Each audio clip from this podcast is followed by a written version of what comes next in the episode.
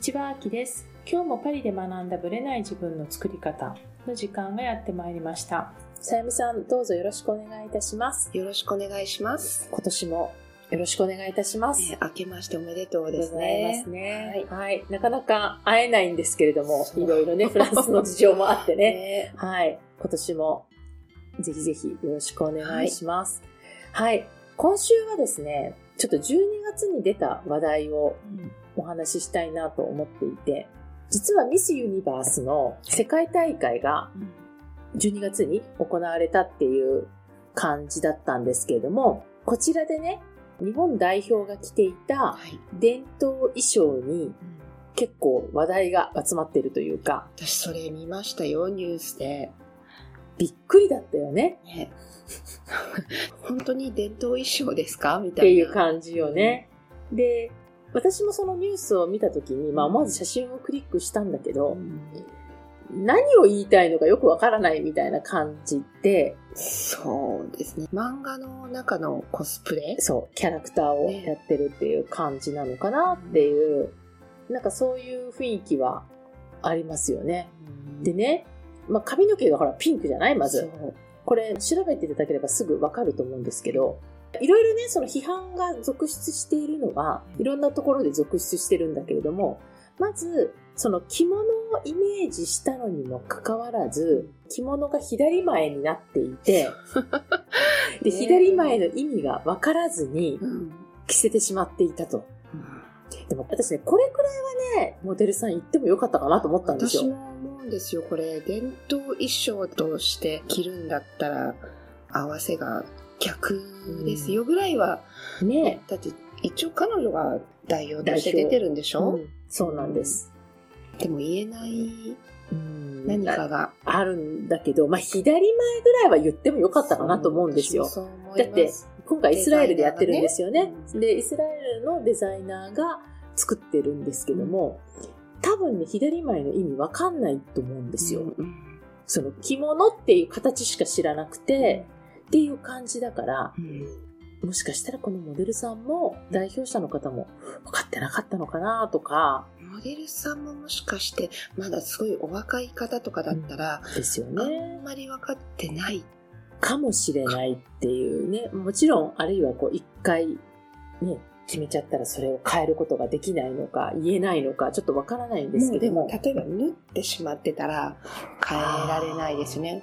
これ本当の着物ではないから、そっかそっ多か。分縫ってしまってたものなんじゃないかな。すでに塗ドレってス、るものをドレススとして着てるってことね。として。そうするとね、合わせが直しようがないですもんね、確かにね。そっか。もうそしたらもう完全アウトよね。うんもう彼女が言っても無駄。そう。うん。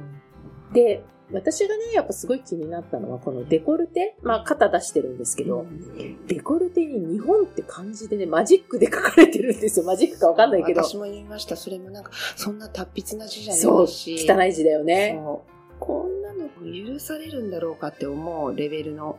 だから外国の人が見て日本って書いてると、漢字が書いてあるから、なんとなく、ちょっとエキゾチックに見えるところが、これ日本人が見ると、まずいっしょみたいな感じにも見えますよね。ちょっと、えーってアセントしますよね。うん私もびっくりしましたよ。ねうんこのデコルテ日本がなかったらまたちょっと違って見えたかもしれない。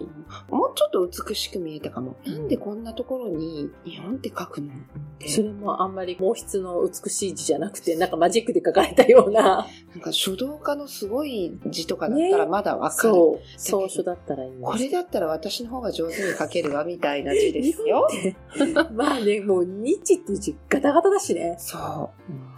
で、お袖が日本の旗木、うん日の丸なんだけども、なんでこんな、もうちょっと繊細なデザインの取り入れ方っていうのはできないのかなっていうのが、ちょっと私はね、このドレスを見て思いました。ちょっとベタだよね。あまりにも深く考えてなさすぎ。って感じで。で、おまけに招き猫を持ってるっていうね。もうちょっとやめてください。ベタですようね。んそ本当に海外で流れてる一般的な日本のイメージもうちょっとちゃんとした伝統衣装を着てっていうことなんだったらもうちょっそとう。リサーチしてほしかった。そうなんですよ。うん伝統っていう観点から見たらちょっとまずいでしょうみたいなね、感じになりますよね。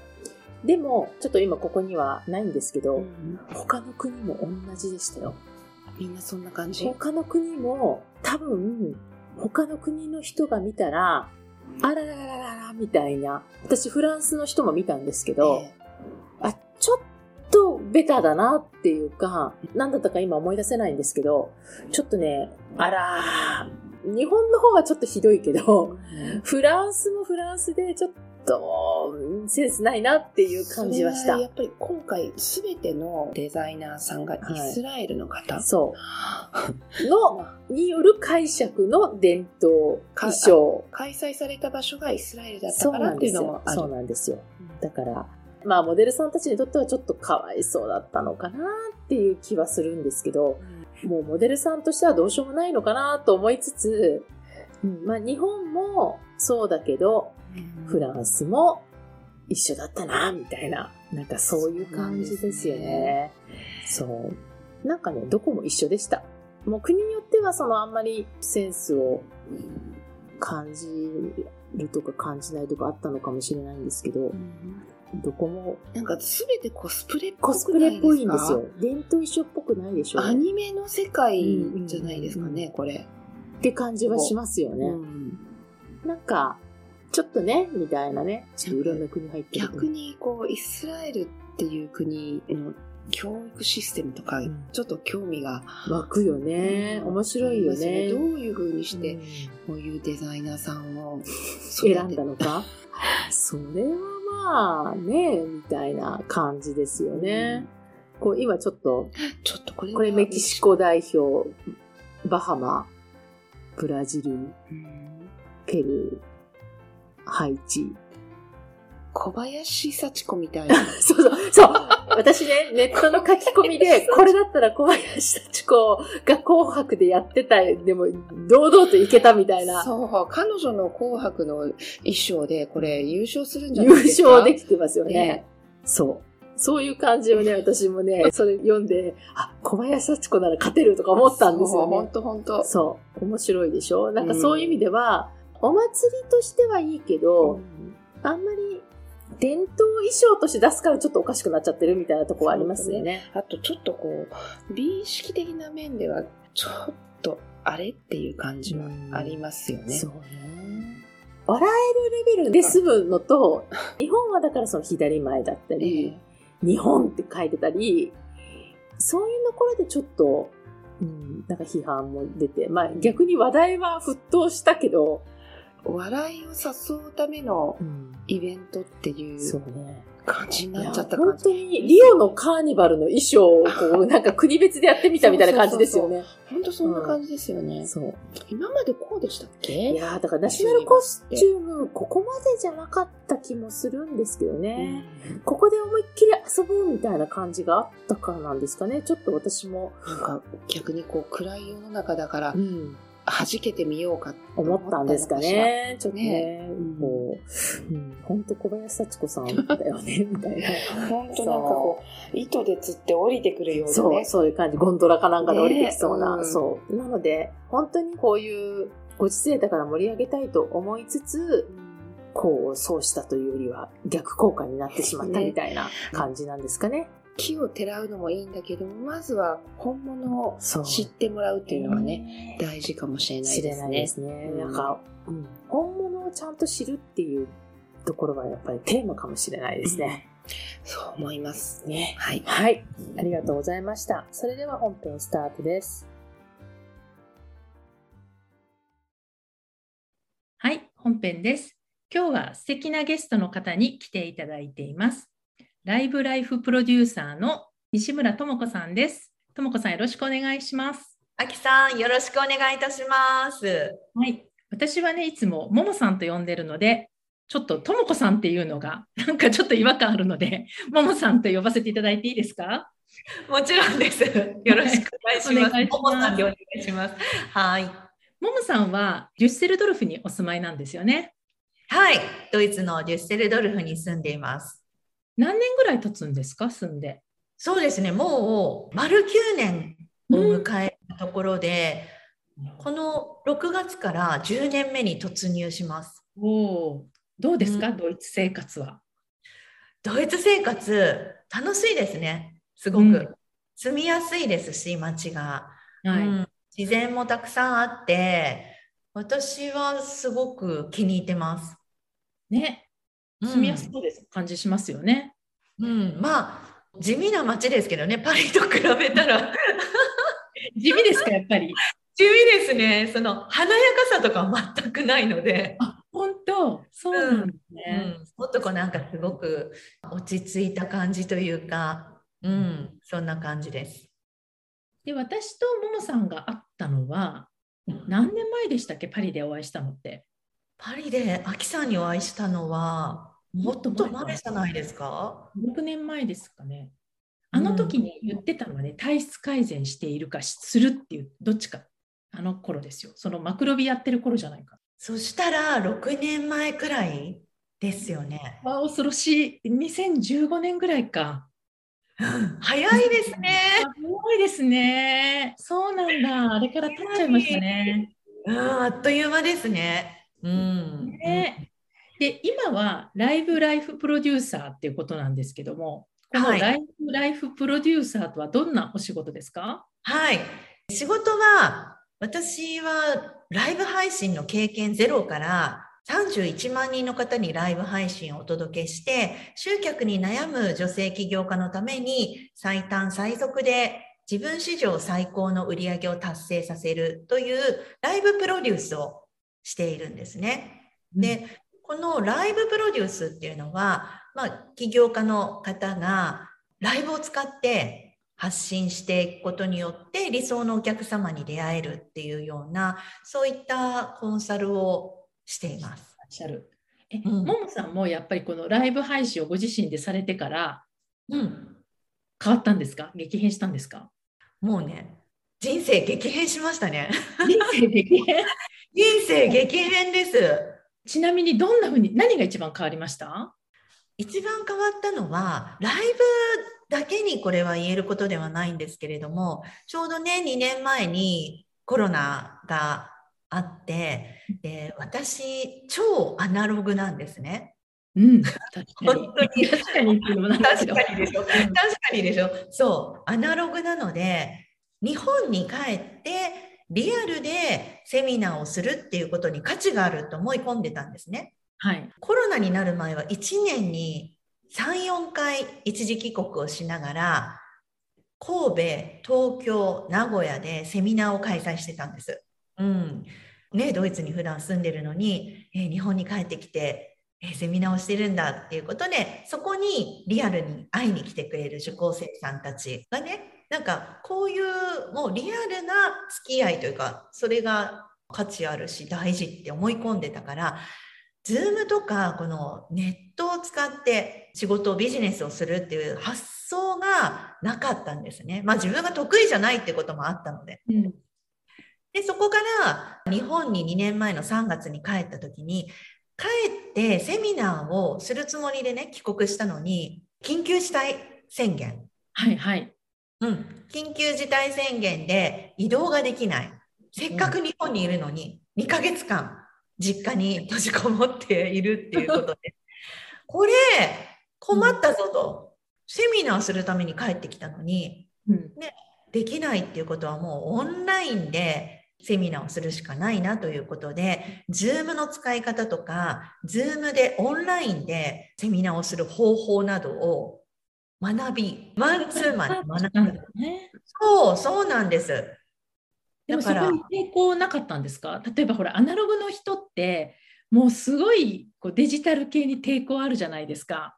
でこう学ぶっていうのですら結構大変だったりこうメンタル的にもちょっときつかったり苦手意識をめっちゃ持ってる人って多いと思うんですけど、うんももさんは全然平気だったんですか？いや、平気っていうより、もうやるしか他に方法がないっていう感じ。選択肢がなかった。もう選択肢がなかった。だから、苦手だからとか言ってる場合じゃなかったんですよね。もうやるしかないっていう。すごい。やっぱ土壇場力すごいね。馬力が。そうそう。それで、こう、オンラインに変えていって、あれこれじゃあ今日本にいるけれども、うんオンラインでやってるけどドイツに行ってもオンラインでできるんじゃないっていうことにその時気づいたっていうことか。その時気づいたの。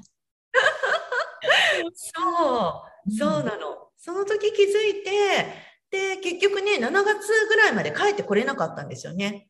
ドイツに。何ヶ月行ったってことですか？結局。だから4ヶ月ぐらい行ってました。そうだったんだ。ううん、それで、まあ、帰ってきて全部仕事ビジネスをオンライン化したんです。うん、そこで。そこで。うん。そう。でそこでオンライン化してでライブ配信を初めてしたのは2020年の9月です。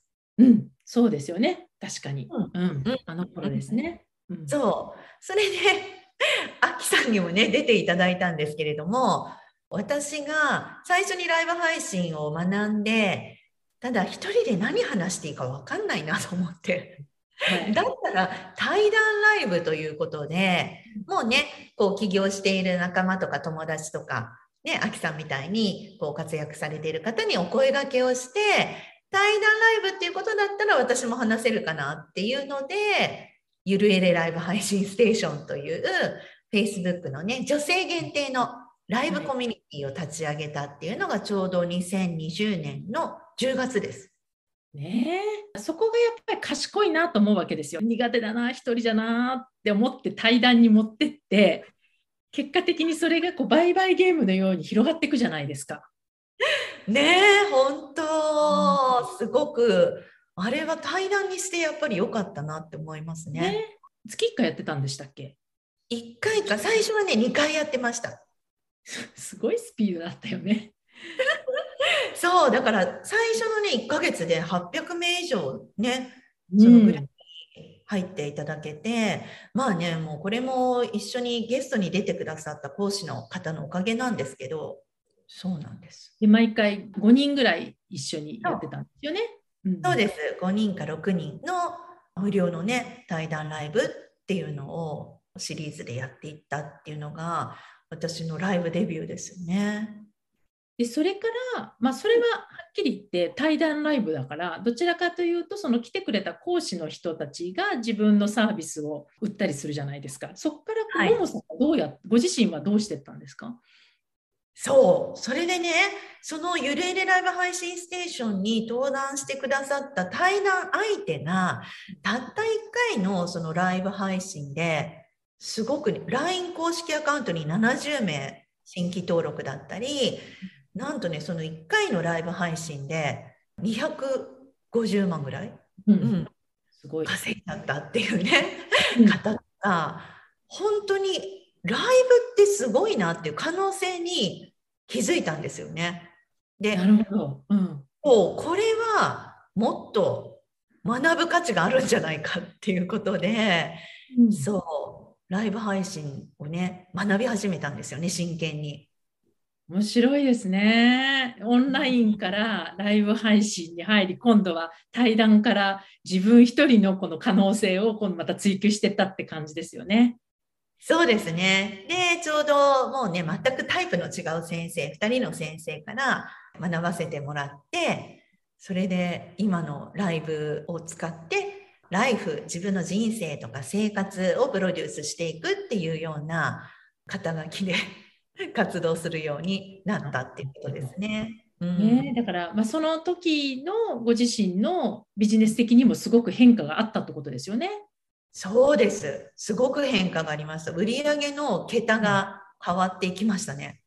あ、本当。そうなんですね。やっぱライブってすごいんだ、やっぱり。ライブすごいですよ、アキさん。アキさんはね、今すごくね、毎日ライブしてらっしゃるし。うん。いえいえ。まあ、でもほらねここの場はねもうゆるーくラジオやってるみたいな感じのポッドキャストなんですけど まただからちょっと性質が違うかなと思うんですけど、まあ、でもうん。ライブ本当にその時って20年じゃないですか？20年の終わり頃ですよね？ももさんが一人で始めて。はい。48始めたりとか。だからこの1年でこのライブ業界がガラッと変わってったんじゃないかなっていう気がしたんです。けどどうですか？見てきて。いや、もうすっごく変わったと思います。ライブをしている人も増えましたしね、ものすごく。ね、うん人口的に増えてるし、今まで例えば YouTube で動画だけ上げてた人も結構ライブを挟んでやってたりすることって増えましたよね。すっごく増えたと思います。あと、今やっぱりその無料のライブイベント、無料でライブでいろんな講義が聞けるっていう。でもね、アキさん、これって私すごい走りじゃないですか、ゆるえれライブ配信。ゆえれは走りですよ。だって、ももさんを通していろんな講師の方の話聞けるわけだからね。そう、そうなんですよ。あれ、走ってたんだよ、アナログなのに。走ってましたよね。もうもう、走ってたんですよね。先頭走ってましたね。うん、だからまあでもその時の基礎が、まあ、今にも生かされてるってことですよね。そうですかね。うん。そうだといいなと思います。うんじゃあうん今はそういうこうプロデュース業というかなんかそういうライブでももさんが変わってったように自分も変えていきたいって、まあ、ビジネス的にもね変えていきたいっていう人たちのプロデュースをしているという感じなんですね。そうですね。私自身がさっきアナログでってお話したと思うんですけど、アナログだったから、ほとんどね、集客ってそんなにブログとか、なんかインスタとか、全然できてなかったんですよ。その SNS っていう発信が。なので、2020年、うん、3月に、それこそ SNS 企業塾っていうのに入って、アメブロとか、うんインスタとか、Facebook の公式 LINE とか、はい、そういうことを学んで、で、ね、1日4投稿ブログはした方がいいよとか、ありますよね、そういうのね。そう、うんそう。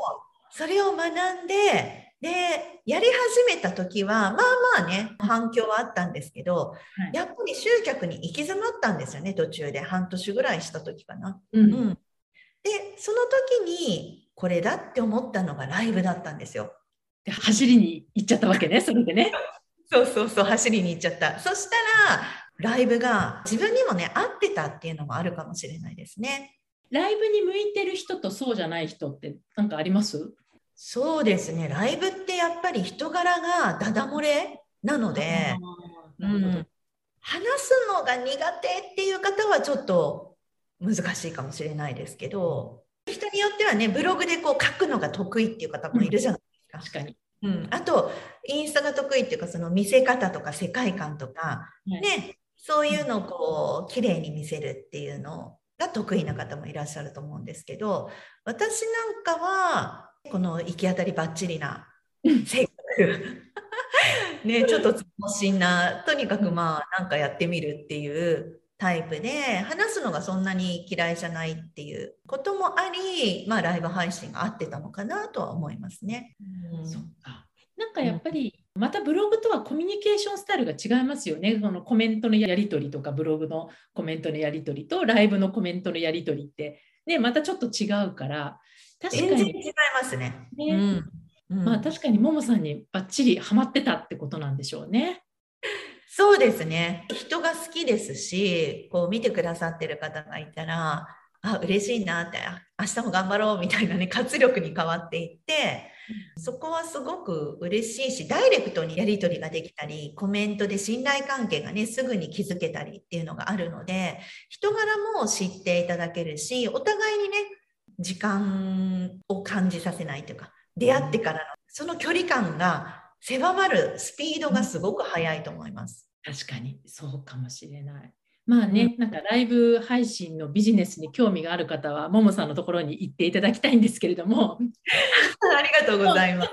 一つだけ聞きたいのは、こうライブ系の、まあ、そういうね、配信でビジネスをやっていく中で、一番大事なことってどんなことですか、一番大事なこと、うん。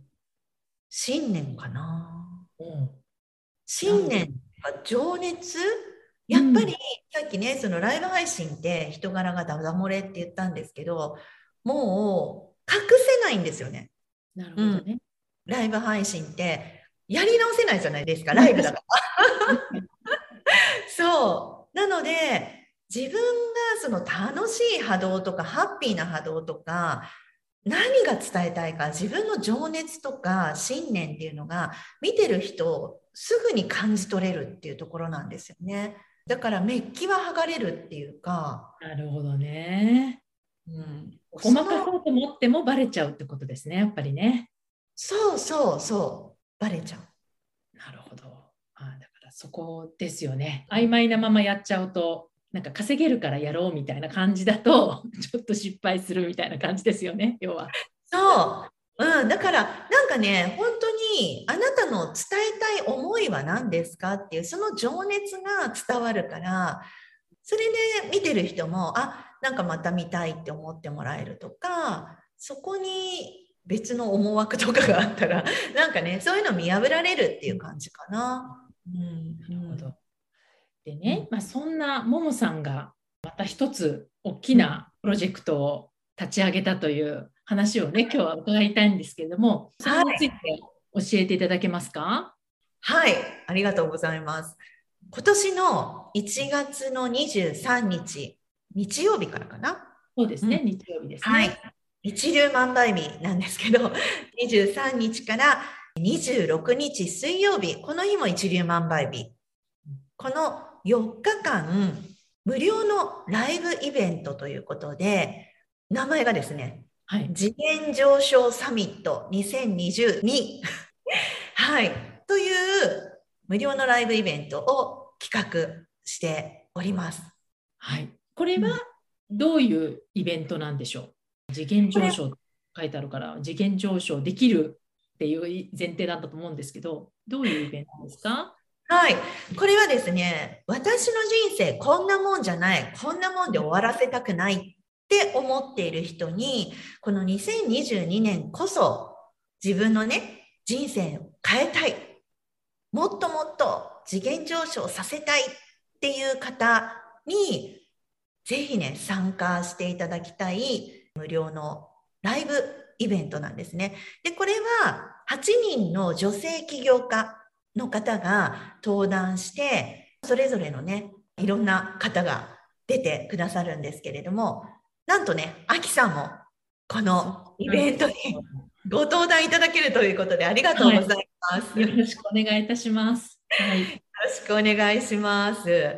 まあ皆さん感じている通り、この時代やっぱり同じ志を持つ仲間であったり、価値観を共有したいっていう仲間、人生のステージをさらに上げていきたいっていうような方と一緒に精神的な自立とか経済的な自立であったり、ライフスタイル、この人生の質を上げていく、そういうライフスタイルをね、手に入れたいって思っている方に、ぜひ聞いてほしい。で、そういう話をしてくれる、様々なね、業界で活躍している女性起業家の方をお招きして、4日間連続ライブをお届けしたいと考えています。まあ、8人なので1日お二人登壇されるって感じで実はももさんも出るはい、はい、私も登壇させていただきます。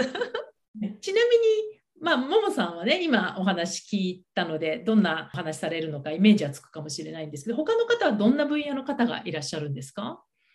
そうですね。例えば、ファッション。6秒で選ばれる影響力をね、磨くファッションの秘訣、うん、であったり、あとはね、石とお話しできるクリスタルヒーラーというね、そう、天命を開花させるっていうような話。うん、天命を開花させるために、その石、クリスタル、天然石ですよね。うん。その天然石が教えてくれる成功法則。ほう。ちょっと興味深くないですか、うん、はい、うん、そうですね、うん、あとはワインのねソムリエールの女性が素敵なご縁はワインでこう人と人とつなげていくっていうような方なんですけれども、ちょっとした秘訣を学ぶことでよりね人生が豊かに楽しくなるっていうようなお話であったりとかいろんなね方がいらっしゃいます。あと女神道を極めている。お女神道女神道なんですよ。軽やかに。うん、そう。女神道って何ですか？これはね、軽やかに自由で思い通りの人生を叶える女神道7つの心得っていうテーマでね、あきさんも楽しみにしててください。そう女神になれるんですね、それを。そうそうなんです。女神になれる。本当ね、さまざまなお話をしてくれるので、楽しみにしていただけたらなと思います。ちなみにももさんはどんなお話をされるんで、ライブのお話って感じですか、やっぱり。そうですね。ライブのお話です。ただ、ライブ配信をしていない方でも役立つお話をね、今回させていただきたいなと考えていて、まあ、私自身がもう18年間マナー講師として活動して、うん、一番ね、まあ、長く活動しているのがこのマナー講師なんですよね。はい、うんなので、まあ、第一印象のね、重要性であったり、これってライブもそうですし、あと、対面であっても、ね、やっぱり第一印象って大事じゃないですか。大事。うん、うん、ですので、すべての方にね、聞いていただけたら嬉しいなという、私の 3×3 のメソッドっていう新しいメソッドを発表したいと 公開してくれるんですね。そう。大公開します。大公開するということで、なので、こちらは特別なグループの方に入っていただいて、イベントに参加できるっていうことですよね。はい、そうなんです。Facebook ライブを開催するんですけれども、特別な秘密のコミュニティというか、グループに入っていただいて、もちろん入るのもね、聞くのも無料ですから、ぜひこの機会にご登録いただけたら嬉しいなと思います。はい。これはね、なんかまあせっかく、まあ、年の頭だし、今年の頭に自分の今年の願いを新たにして、テンション上がってこうやりたいと思ってる人が多いと思うので、なんかそういうパワーをね、ちょっとこの講座のイベントの中でもね、さらなるエネルギーとして加速できたらいいなという思いで私もいますので、はい、うん、ぜひぜひ。ぜひエネルギーとか波動の高いね、メンバーたちと一緒に、またね、そのコミュニティに集まってくださる方同士のね、つながりもできると思いますので、本当に次元上昇して、みんなで豊かにね、ハッピーに上昇していけるような新年の1月のね、イベントにしたいなと考えています。はい。ということでね、もう一回言いますと、1月の23から26日ということですね。はいぜひぜひ開けといていただけると嬉しいです。はい。ぜひ楽しみにしていてください。はい。で、詳細とかリンクはね、概要欄の方に貼っておきますので、よかったらそちらからアクセスして見ていただけたらいいなと思います。はい。じゃあ最後に、ももさんの今年の展望、聞かせていただいてもいいですか？ももさんの今年はどんな感じでいきますか？ねえ、今年はですね、私は昔からね、思っているんですけれども、ロケーションフリーの生活を実現したいと考えているんですよね。で、ただね、ちょっとこのコロナの状況がどうかわからないので、本当にね、こう世界中を行ったり来たりっていうのが可能なのかどうかっていうのがわからないんですが、私の一番の今年のテーマは人生の質を上げるっていうことで、うんうん、そこを軸にこう仕事もそしてプライベートも、まあ、ライフスタイルもね次元上昇していきたいなと 思っています。ね、本当は3拠点の生活をね始めたいなって考えてたんですね。そうなんですか。え要はドイツと日本とどっか他ってことですか？そうそうなんです。でそのどっかあと一つっていう、うん、この国をね国っていうかその住みたいところを見つけるたびにね出たいなとリサーチをしたいわけね現地に行って、ね、そうそうそうなんです。リサーチしたいんですよ。うん。それがねちょっと今年叶えられるのかなどうなのかなっていう、うん、ところなんですけど、ね、でもやっぱりライブライフプロデューサーなので、はい、パソコンこのノートパソコンと携帯さえあればどこにいても世界中のどこからでもライブって配信できるじゃないですか。はい、だからそれが一番のこう理想の働き方だなっていうのも思っているのであとはなんかそういう生活をしたいっていう方のコミュニティをね作りたいなっていうのも考えています。いや、2年前にアナログだった時代が考えられないですね。ね、そんなパソコン1台でどこでもロケーションフリーでね仕事ができるなんて思ってなかったので、はい、こんなにリアルにこだわってた人だからね。そうそうもう肌と肌の触れ合いぐらいがねそれが大事って思ってたのに。ね、だから本当にこの12年であっという間に変われるっていうね、まあ、その視点を変えるだけとかね考え方を変えるだけでこんなにもアナログの人もここまで来ちゃうっていうのが実例がももさんじゃないかなと思うのでなんかそういう意味でも次元上昇のモデルを目にしてるっていうふうに感じ取っていただける方は多いんじゃないかなと思います。ね本当にそこをね感じ取っていただけたら嬉しいです。今もねアナログなんですよでも本当。うん、時々出ますよねアナログっぽさが出ますよね。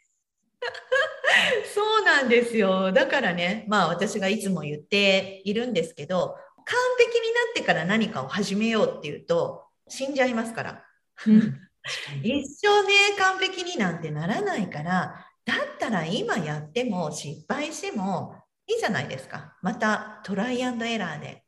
で私はいつも転んでもただでは起きない。転んだら3つ拾って起きるって言ってるんですよ。さすが。関西人なんで。拾うんだね。そう、1個じゃないの。3つぐらい拾って立ち上がるっていうね。それくらいの勢いで、とにかく転んでも OK。うん、やってみようっていう感じで、今に至ります。ももさんのエスプリをぜひぜひ感じ取っていただけたらなと思います。はい、ありがとうございます、はい、ありがとうございます。それでは23日ね、ぜひぜひ23日からスタートする4日間のイベントで、まあ私もももさんとね、またいろいろやったりとかすると思いますので、よかったらぜひぜひご登録だけでもね、普通にパッとサクッとできますもんね。メールアドレスとかを登録すればいいんですよね、きっとね。はい、はい、そうでできると思いますので、ね、そちらでお会いできるのを楽しみにしています。はい、動く私たちを見に来てください、ぜひ。はい、ありがとうございます。それでは、はい、ぜひぜひお待ちしてます。